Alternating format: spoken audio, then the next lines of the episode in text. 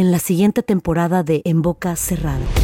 En alguna ocasión estando en Brasil, él mencionó que si alguna de nosotras llevábamos a la policía antes de que entraran, él primero se mataba. Ándale, ve y trae a Ana Dalai. Katia se levanta, va al cuarto, regresa y se queda parada en medio de la sala congelada y descubre el rostro de Ana Dalai y vemos la imagen más terrible del mundo. Lo que nunca se dijo sobre el caso Trevi Andrade por Raquenel Mariboquitas.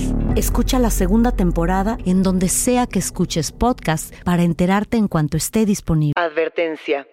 Este programa contiene casos de crimen, apariciones, misterio, conspiración y violencia. El contenido de estas piezas puede ser sensible para algunos miembros del público. Aconsejamos discreción.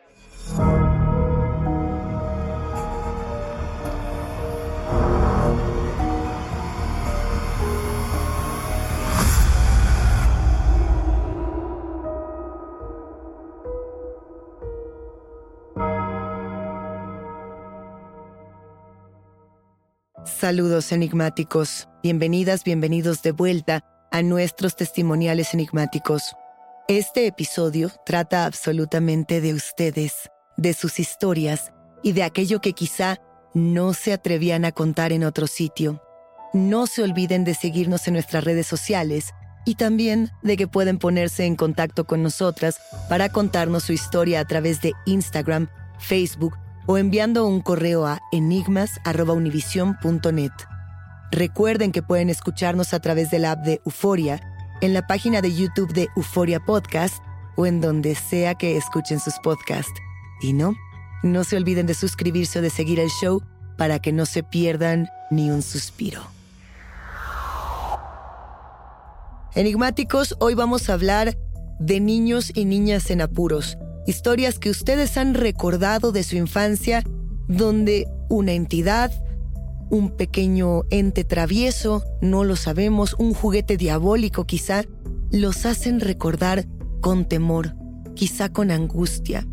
Hay una regla implícita en la cinematografía actual, quizá, donde se habla de no violentar a los niños en pantalla. Por ejemplo, tenemos estas grandes producciones cinematográficas, en su mayoría hollywoodenses, donde ocurren escenas de horror y los adultos mueren, los adolescentes son destazados, pero los niños son intocables. Hay otras producciones que se han atrevido a meterse con las infancias justamente para transgredir ese modelo. ¿Por qué? Porque lo que más nos asusta es ser perturbados cuando somos niños es que ese espacio donde debíamos ser felices, donde debíamos estar en paz, sea trastocado. Muchas películas, muchos libros, muchas publicaciones sonoras han abordado estos temas, pero nada se compara con los testimonios reales que las personas se atreven a contar cuando de pronto algo que puede ser muy pequeñito lo detona. Hoy tenemos tres testimonios. Por un lado, una experiencia con juguetes diabólicos o con algo que se atreve a manejar juguetes en casa. Un parque de diversiones donde las cosas se trastornan en una casa embrujada y un ente que paraliza a una niña durante la noche. Vamos con el primer testimonio. Es la historia de Mike. ¿Qué tal enigmáticos? Yo soy Mike Sotelo y hoy vengo a contarles mi historia pues bueno, hace muchos, muchos años, por ahí del 90, del 86, del 87, tenía como 9, 10 años más o menos, pues me pasaron cosas así muy interesantes en mi infancia. Nosotros vivíamos en, un, en una especie de bosque donde prácticamente también le llamaban un cerro, un cerro el Cerro de la Bermeja en Tasco Guerrero.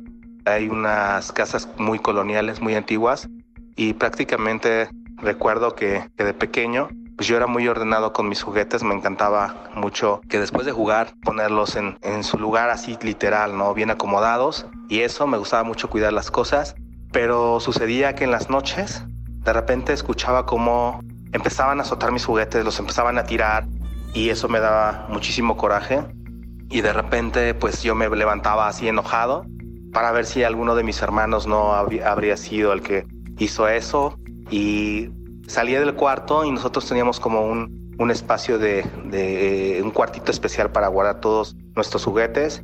Salía corriendo y, me di cuenta que cuando encendí la luz todo estaba absolutamente ordenado, ¿no? Mis juguetes, mis carros, mis camionetas. Y me sorprendía y mi corazoncito así como latiendo, ¿no? Entonces pensaba que había soñado y cosas por el estilo. Me levanté y nuevamente me fui a dormir, pero me quedé con la inquietud y de repente medio escuchaba movimientos y eso y este se te agudizan mucho los oídos cuando empiezas a vivir esas cosas.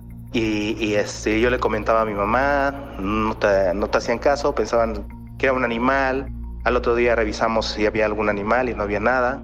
Pues la siguiente noche estuve en la siguiente noche estuve atento a ver si volvía a suceder. Y literal pasó de nuevo. Escuché como golpeaban todos mis mis juguetes y en especial una camioneta del cual tú pues tú realmente conoces el sonido de, de tus juguetes, ¿no? Y cómo los aventaban y cómo los azotaban. Y me enojé bastante, salí corriendo y literal otra vez estaban en orden. Hasta que después pensé, voy a hacer como unas pequeñas trampas de poner de cierta manera mis juguetes para ver si no los movía, ¿no? A la siguiente noche pasó exactamente lo mismo y, este, y me fui muy sigiloso porque se escuchaba cómo estaban jugando con, con todos mis juguetes. Y abrí la puerta y eran de esas puertas de madera que rechinan. Y escuché claramente, ¿no? Como el, rechinido hacía su efecto y, y, dejaron de jugar con mis juguetes, enciendo la luz. Y todo estaba otra vez en orden, pero al fondo vi cómo se movió una, una sombra, ¿no? Una pequeña sombra así se desplazó. Y fue cuando grité y le dije a mis padres, eh, ellos no habían hecho caso y ya posterior, pues ellos al, creerme, me llevaron con un sacerdote a que me rezaran y cosas por el estilo. Y después, realmente, realmente no vivimos mucho tiempo en esa casa porque sí empezaron a suceder cosillas ahí extrañas. Este, mi madre cuando lavaba la ropa y todo esto, lógicamente, sentía luego escalofríos, ¿no? Y se, se, se daba cuenta que no había algo bueno ahí, ¿no? Entonces, y ya nos habían dicho que en ese lugar como que pues había ruidos y habían, pasaban cosas y eso, pero pues nunca, nunca creímos, ¿no? De eso. Y esa es una de las experiencias muy extrañas que he vivido en toda mi vida, eh, que realmente sí me dieron mucho escalofrío, ¿no? De pequeño. Y bueno, las consecuencias de eso fue que con el tiempo, pues sí te queda un pequeño trauma, no, no tanto de miedo, sino que ahora Siempre literal cuando estoy arreglando mis cosas y dejo todo bien acomodado, estoy luego con el pendiente de que no vayas a venir tú niño que me mueve mis cosas y vayas a hacer tu, desastre, ¿no? Entonces te queda, te queda el recuerdo. Dejas todo bien ordenado y, y si llegas a ver como que algo se movió y que literalmente tú lo moviste a lo mejor, empiezas a culpar a, aquel evento que tuviste, esa experiencia paranormal, ¿no? Que, que me sucedió de muy pequeño. ¿Vale? Bueno, pues chicos, un saludo a todos enigmáticos y yo soy Maestro Telo. Que tengan una buena noche, una buena tarde, un buen día. Excelentísimo. Nos estamos viendo. Mike, muchísimas gracias por compartirnos tu testimonio.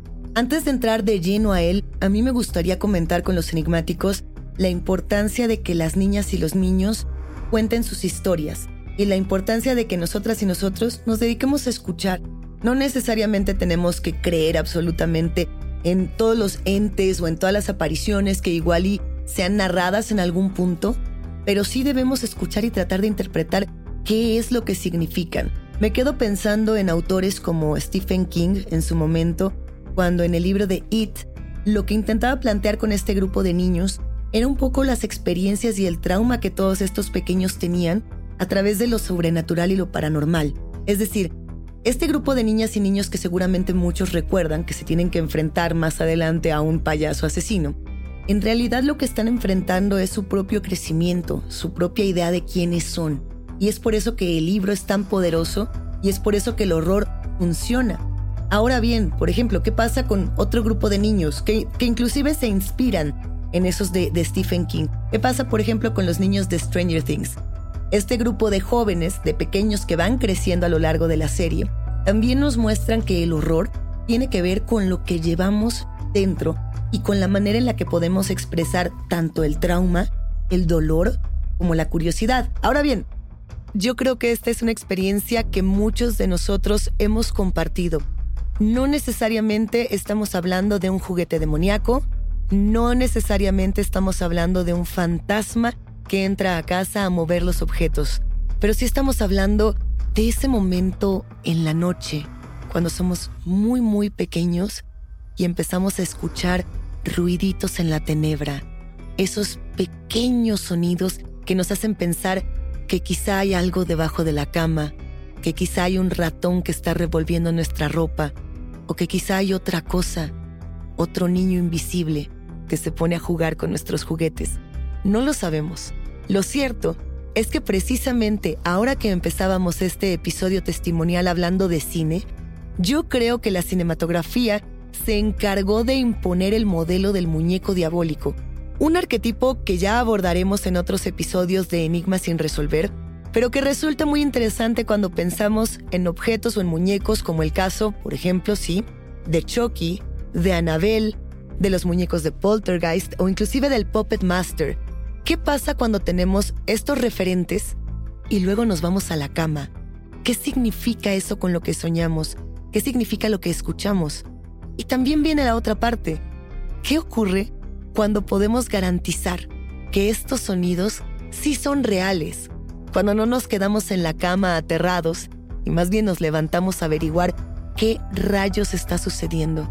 Enigmáticos, estoy segura de que a más de uno de ustedes algo similar les ha ocurrido. Si tienen un testimonio sobre juguetes, queremos escucharlo en Enigmas sin resolver. Pero por lo pronto, hablando de esta estética de juguetes y de atracciones, nos vamos a ir a una feria donde Aldo nos cuenta lo que pasó en una casita embrujada. Mi nombre es Aldo. La historia que les voy a contar sucedió cuando yo tenía 8 o 9 años. Me acuerdo que estaba en la primaria y se iba a hacer una excursión a un parque de diversiones. Yo iba con dos de mis mejores amigos y platicamos que íbamos a entrar a esta casa, que iba a ser lo primero que íbamos a hacer. Teníamos bastante miedo, pero pues los tres juntos nos dábamos valor.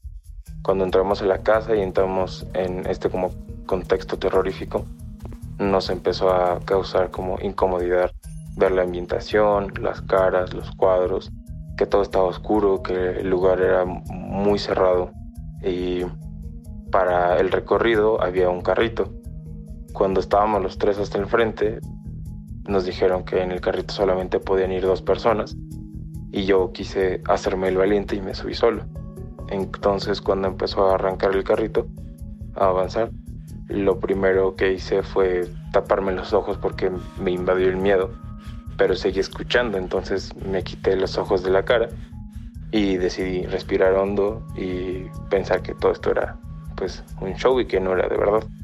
Las dos cosas que vi fue en primer lugar una mujer como riéndose y viéndome fijamente. Avancé a la siguiente habitación, vi otras cosas que se veían menos reales. Esa fue la cosa que más me impactó, que esta mujer se veía como si fuera una persona real, como si fuera una actriz, pero su mirada era bastante profunda y me incomodó bastante. Y cuando avancé a la tercera sala, vi a la misma mujer viéndome igual fijamente y esta vez como despidiéndose de mí. Cuando salí de, de esta atracción esperé a mis amigos y cuando salieron hablamos de lo que más nos había dado miedo. Ellos me contaron pues de los cuadros, de la luz, de que se sentían observados, pero no mencionaron a la mujer. Y cuando yo les pregunté que si la mujer que los veía y los saludaba no les había dado miedo, me dio miedo ver la expresión en su cara porque me dijeron que no habían visto a ninguna mujer, que no había ninguna actriz o alguien que pareciera que estaba maquillada. Y yo les describí a una mujer con la cara muy pálida, con la mirada perdida viéndome fijamente, con una sonrisa y saludándome y después despidiéndose. Y ellos no la habían visto.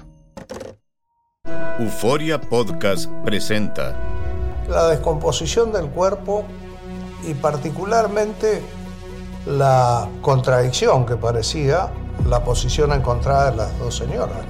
Todas estas cosas daban para, para, para seguir el relato de algo diabólico. El misterio de las primas. Escucha la primera temporada de Crímenes Paranormales en la aplicación de Euforia o en tu plataforma favorita. El horror no es un juego. Estás escuchando Enigmas sin resolver. Muchísimas gracias, Aldo, por compartirnos este testimonio.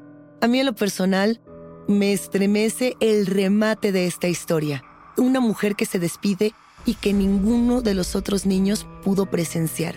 Sin lugar a dudas, podría dejarnos helada la sangre o podría volvernos investigadores de lo paranormal.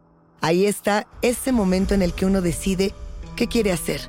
Regresar a la casa y analizar qué es lo que está sucediendo, tratar de ver si realmente esa mujer estaba ahí o no, o simplemente quedarse con un recuerdo que durante años no nos va a dejar dormir.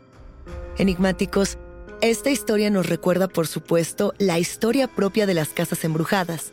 Hemos platicado en Enigmas sin resolver sobre los gabinetes de curiosidades, un concepto que ha retomado en los últimos años Guillermo del Toro, pero que tiene, por supuesto, cientos de años manifestándose en nuestro planeta, como a partir de las colecciones escalofriantes, cuando juntamos, por ejemplo, muchos huesos, muchos botones, cabello o inclusive fantasmas. ¿Cómo nosotros formamos una casa embrujada? ¿Qué elementos tiene? ¿Y por qué es tan peculiar tener estas historias paranormales dentro de estas mismas casas? Sin lugar a dudas, cuando vamos a una casa embrujada, nos predisponemos al miedo, queremos sentir terror. ¿Por qué? Porque es ese terror el que nos alimenta, el que sirve como un catalizador para sentir toda clase de emociones al salir. Decir lo que vi fue real, lo que vi fue un espíritu, lo que vi fue un verdadero fantasma. Cuando somos niños, estos son los lugares más fascinantes. Cuando somos adultos, son los lugares donde estamos buscando descubrir el hilo negro, donde estamos intentando buscarle la costura a la realidad para saber en qué está fallando y descubrir que somos nosotras y nosotros los que estamos en control. Esta anécdota sin duda se queda en nuestra memoria. Y ahora vamos a compartirles el testimonio de Legna.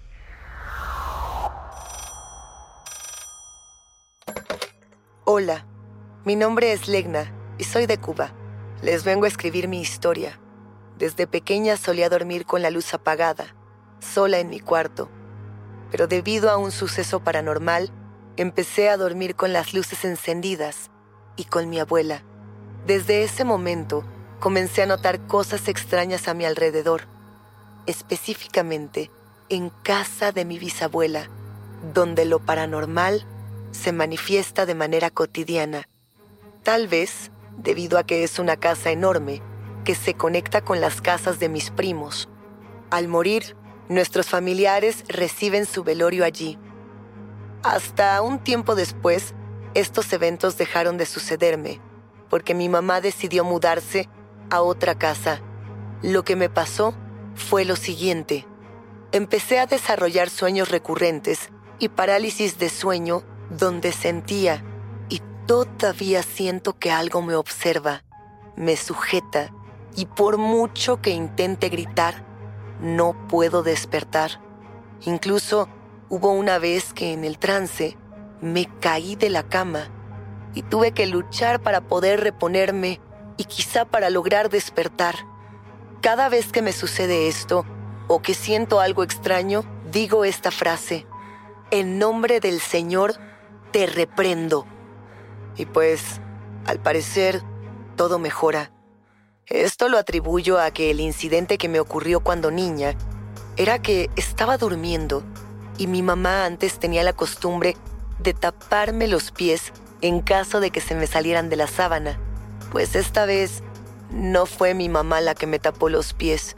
Sentí una mano fría que me rozó la espalda y cuando giré mi cara era alguien sentado, totalmente negro, con unos ojos rojos. Todo esto coincidió con la muerte de un tío muy querido por todos en la familia.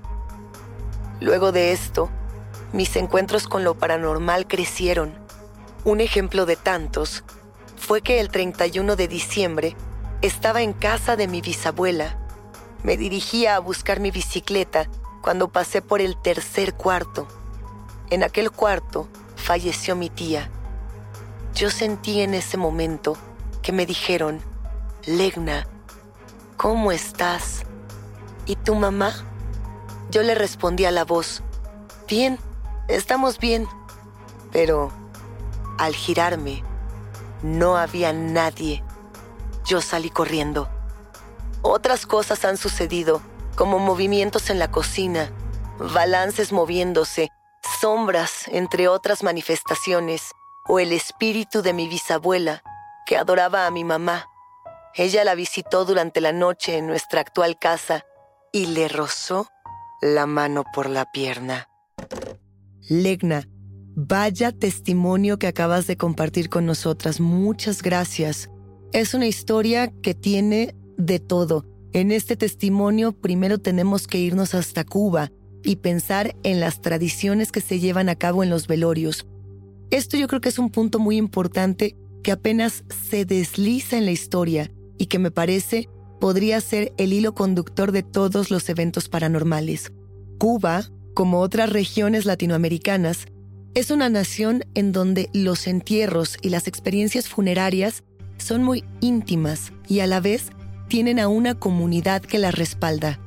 Esto se manifiesta, por ejemplo, en que en muchas ocasiones los velorios ocurren en las casas. Este es el caso de la casa de la bisabuela de Legna, donde sabemos los familiares eran velados antes de ser enterrados o cremados. ¿Qué sucede aquí? Cuando tenemos un velorio en casa, tenemos muchas energías, no solamente la de la persona que muere, por así decirlo, que sería el tránsito natural, el paso de la vida a la muerte. Tenemos también la energía de cada una de las personas que asisten a despedir a sus muertos, las familias con toda la melancolía, el dolor, la añoranza, algunas con buenos deseos, otras con rencores que se quedan pendientes. La muerte genera toda clase de emociones y esas energías se quedan en estos lugares. ¿Qué se hace a partir de ello? ¿Cómo se manifiestan? Legna no nos habla particularmente de entidades negativas que quieran lastimarla, aunque sí tenemos a un ente que la paraliza durante la noche.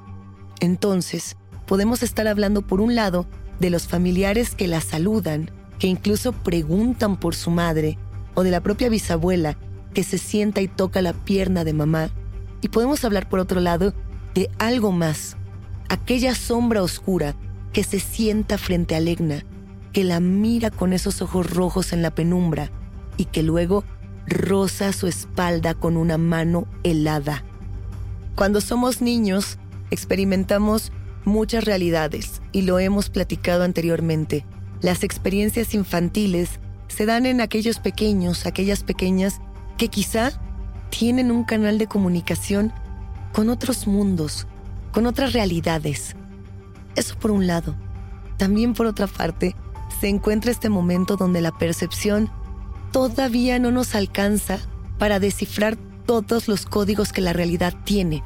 Es decir, cuando somos niños y, por ejemplo, vamos a una casa embrujada, podemos ver rostros que no están ahí. Quizá porque existen o quizá porque todavía no entendemos lo que está frente a nosotros.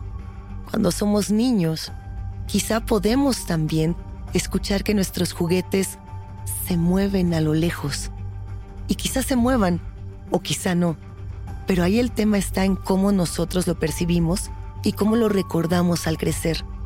La historia de Legna tiene una peculiaridad y es que no solamente la vive ella cuando niña. En este caso en particular, ella y su madre experimentan todas estas experiencias. Es una aparición compartida. Es una experiencia emocional que las une porque por un lado es un tema familiar, pero por otra parte también estamos hablando de una casa donde hay una relación estrecha y amistosa con la muerte.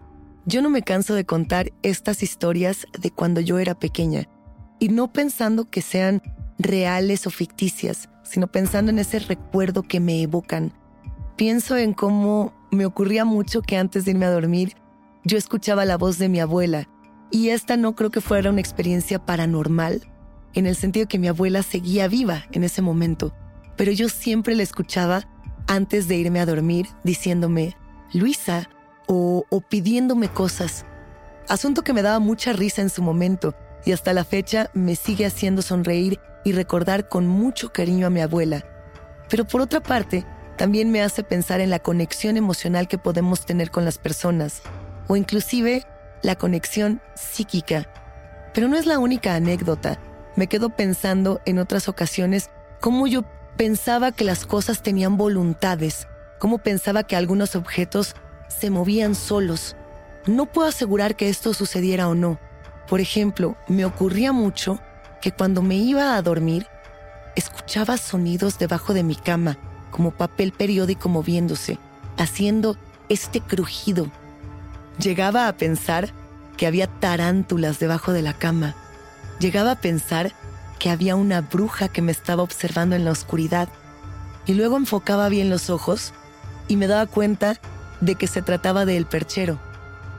Pero lo interesante de todo esto, enigmáticos, es ponernos a pensar, ¿qué pasaría si al prender la luz, ese perchero en realidad si fuera una bruja? ¿Qué pasaría si al asomarnos debajo de la cama, pensando que estamos teniendo un brote desmedido de imaginación, realmente estuviera lleno de tarántulas? Hasta aquí llegamos con los testimonios. La invitación queda abierta para ustedes, quienes construyen este podcast, a que nos compartan sus voces en enigmas.univision.net y nuestras redes sociales. No se olviden de seguirnos ahí mismo. Recuerden que pueden escucharnos en la app de Euforia, la página de YouTube de Euforia Podcast o en donde sea que escuchen podcast. Denle follow o suscríbanse al show en donde sea que nos escuchen y así no se pierden ni un momento de Enigmas sin resolver. Yo soy Luisa Iglesias y nos espantamos en el próximo episodio.